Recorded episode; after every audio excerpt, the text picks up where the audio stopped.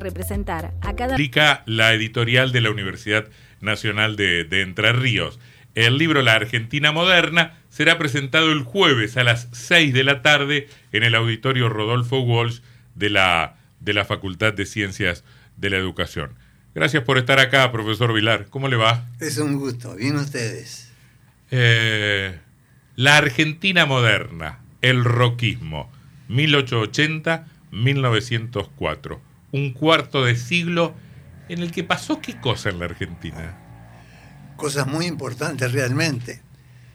Y creo que lo fundamental para mí es que eh, la, estructura eh, institucional, económica, eh, demográfica y cultural de Argentina, ¿no es cierto?, este, se arraigó se formó y se arraigó desde ese momento de una forma tan, tan fuerte que en sus aspectos generales y fundamentales, fundamentales, a pesar de haber transcurrido más de un siglo, sigue siendo la Argentina actual.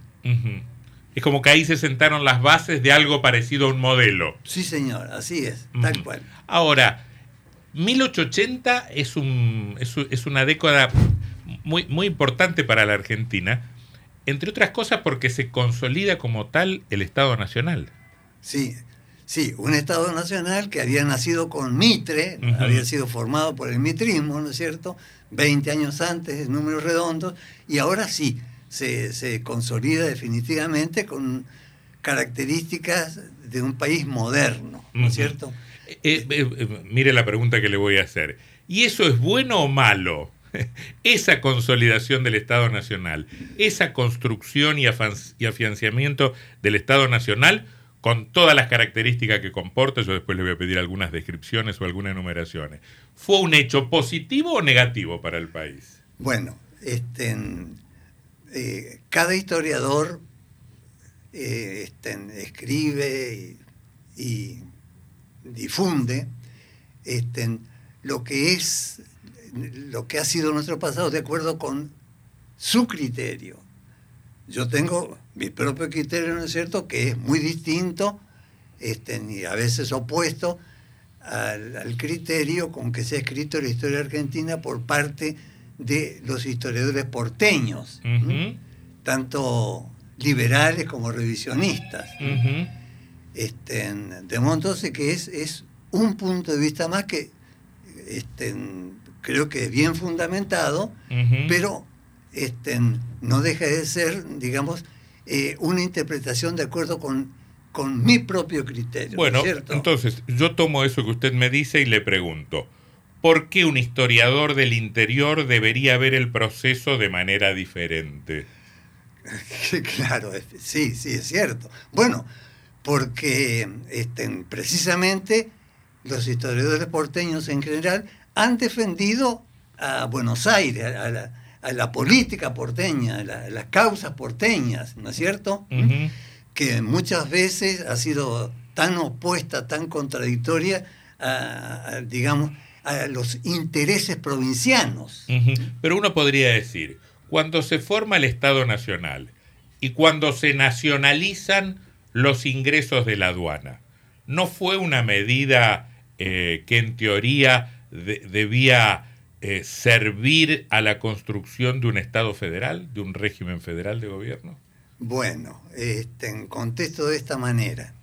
Eh, durante más de medio siglo, después de 1810, eh, los porteños, desde Rivadavia y pasando por Rosas, defendieron como razón fundamental de su lucha el monopolio aduanero porteño, ¿no es cierto? Me parece que no es casual que usted me marca Rivadavia y Rosas que no expresan políticamente lo mismo en otros aspectos. En otros aspectos, pero esta cuestión fundamental sí, ¿no? Bueno, este, ahora bien, efectivamente, eh, con la creación del Estado Nacional se eh, nacionaliza la aduana, este, los impuestos aduaneros, ¿no es cierto? Bueno, pero ¿qué pasa? Pero el, Estado Nacional sigue manejado por los porteños. sigue manejado por los porteños. Claro, pues yo le puedo decir, este, Avellaneda no era porteño. Ah, Yo- bueno, Yo pero- le puedo decir, era- Juárez Selman no era porteño. Este, Pero defendía la causa de Buenos Aires, estaban ahí este, en, eh, en ese proceso liberal, ¿no es cierto?, ¿Mm? manejado desde Buenos Aires. Yo, lo, yo lo, lo chicaneo con esto porque estaba recordando la frase de Alberti que decía, "Ma- peores que los porteños son los provincianos que se aporteñan en Buenos Aires. Tal cual. Comparto plenamente esa idea, sí, así es. Eh, profesor Vilar, hablar de este periodo es hablar de la generación del 80, tema con el que se ha, se ha, se ha discutido mucho. Si usted pone la obra de la generación del 80, que no sé si se puede tomar como una cosa unificada, única y homogénea, pero en general, si yo le digo, hágame un balance histórico de la generación del 80, hay más cosas buenas, hay más cosas malas. Bueno, este, y voy a responder este, también a una pregunta anterior que, A ver. que me habías hecho. Este, eh, la generación del 80, digamos, de hecho existió. Este, imbuido de una ideología positivista liberal, ¿no es cierto? Este, eh, admiradora de Europa, especialmente de Francia culturalmente, ¿no es cierto? Y de eh, Inglaterra económicamente.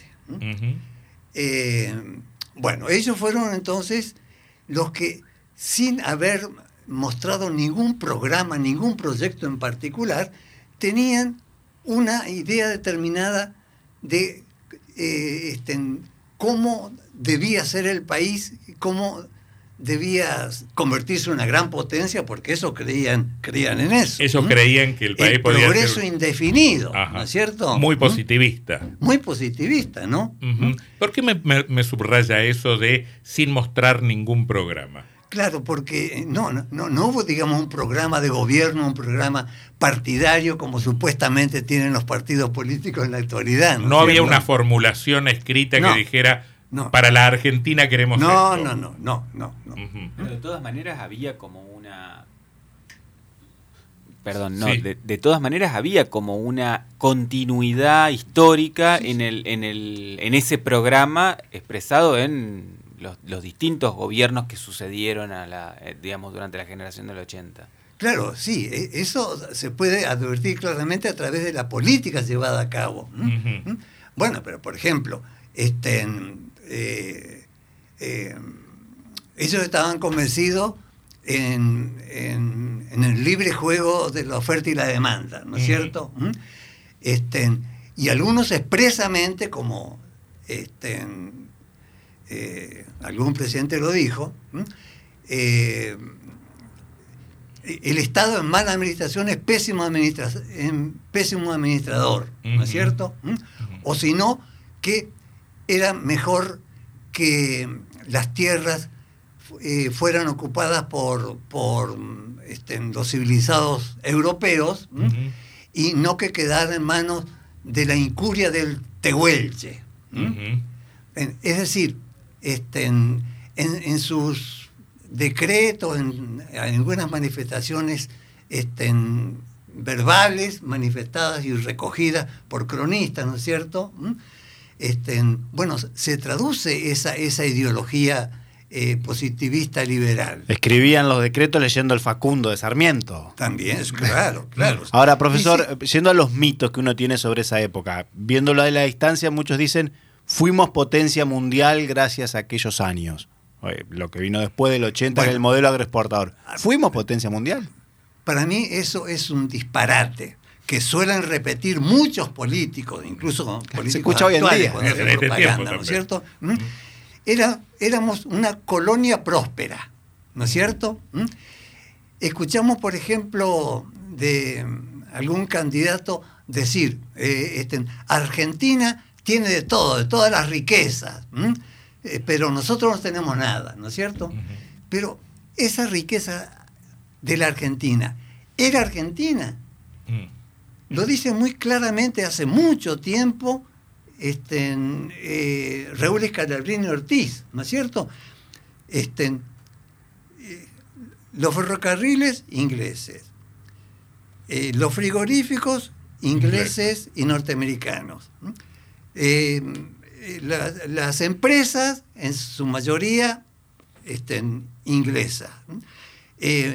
Muchas tierras, bueno, todo, todo el comercio, este, incluso el comercio mayorista eh, este, a- interior, y todo el comercio exterior estaba manejado por, por los ingleses, de acuerdo a las necesidades inglesas fundamentalmente, porque por ejemplo, eh, Argentina creció mucho como, como no se ha desarrollado nunca materialmente y hemos escuchado también algunos, algunas autoridades decir, "Oh, en- con este gobierno, con un- nuestro gobierno, la Argentina ha crecido más que nunca. No, no, Mm. falso. Materialmente, la Argentina nunca, nunca creció como en esta época Mm. que yo trato en este último libro. Sí, una cosa es el crecimiento y otra cosa el- es el desarrollo social y el desarrollo humano.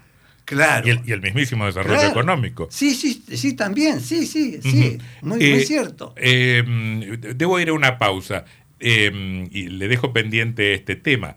Esa generación eh, que nunca formuló un programa, eh, pero que se veía su comportamiento, tenía, tenía una fe inquebrantable en dos presupuestos. Una Argentina que exportaría granos al mundo y una Argentina que sería, entre comillas, ayudada por el capital británico. Lo que le quiero preguntar después es si había otra forma de pensar ese momento en la Argentina, si nos pudiéramos trasladar a ese momento y si pudiéramos pensar otro modelo en el de, de desarrollo si hubiésemos nacido en 1870 o en 1860.